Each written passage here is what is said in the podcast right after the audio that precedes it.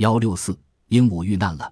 每当我们把鲨鱼弄到木筏上来，那只鹦鹉就会异常兴奋，它连奔带跑的从竹舱里跳出来，飞快地从竹墙爬到棕榈叶屋顶上，找一个又舒适又安全的角度观战，然后坐下来，摇着头，或是沿着屋脊拍打着翅膀，兴奋不已地来回走动着，激动地大声尖叫。它早似习惯海上生活，总是不时幽默地咯咯大笑。我们一直认为木筏上共有七个成员。我们六个加上这只绿色鹦鹉，螃蟹约翰最终只好认命，原因是我们只把它看作是一只冷血的寄生虫而已。夜晚，鹦鹉就自个爬进猪舱屋顶下面的鸟笼里；一到白天，它就大摇大摆地在舱面上到处乱转，或是紧紧攀着绳索或桅杆的拉绳表演惊险把戏，每次都看得我们着迷。除了鹦鹉之外，我们还有一个宠。它是一只非常驯良的螃蟹，我们叫它约翰。刚出海时，我们在桅杆绳上装了紧固螺栓，因为螺栓磨绳子，所以我们用普通的活扣代替了螺栓。由于风吹日晒，绳子便伸长松垂了。这时，所有的人手都必须过来帮着拉桅杆，以免沉重如铁的红木把绳子拉断。每当我们推拉到关键时刻，鹦鹉就开始用嗓子大声喊道：“拉呀！”拉呀，哈哈哈，哈哈哈！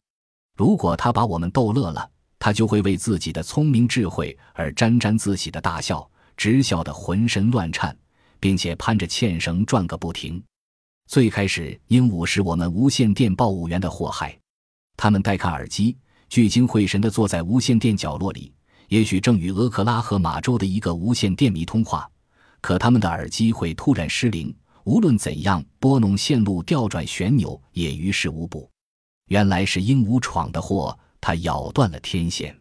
天线最初是用小气球带上去的，对这只笨鹦鹉极具吸引力。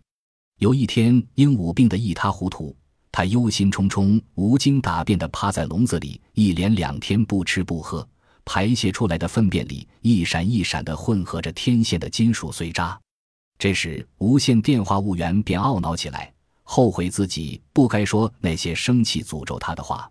他们原诱了这位伙伴的过错。从那以后，鹦鹉成了科纳特和托斯坦最要好的朋友。鹦鹉专门待在无线电角落里，从不在别处睡觉。初到木筏上时，鹦鹉原本讲的是西班牙语。本奇特说，他在学会托斯坦的典型挪威口头禅之前很久。讲西班牙语时，就已带上了挪威口音。各路诙谐、极具幽默色彩的鲜艳鹦鹉带给我们无尽的乐趣。我们在一起快乐地生活了两个月。后来一次，当他正从桅杆上顺着纤绳向下走的时候，一个巨浪从木筏尾部打上来。当我们发现鹦鹉落水时，已经太迟了。我们没能看见这位好伙伴是如何随水漂走的。康铁基号不能掉头。也不能停止。无论什么东西落水，我们都没法往回使。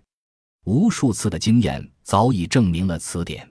失去鹦鹉的第一个晚上，我们很感郁闷。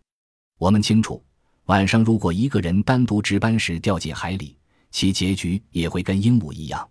我们加强了所有的安全措施，并给值夜班人增加了一条救生绳，又相互提醒千万不可出现麻痹思想。以为头两个月一切顺利就平安无事了，稍一疏忽，一个粗心大意的举动就会让我们像鹦鹉那样葬身大海，即使在白天也不可能例外。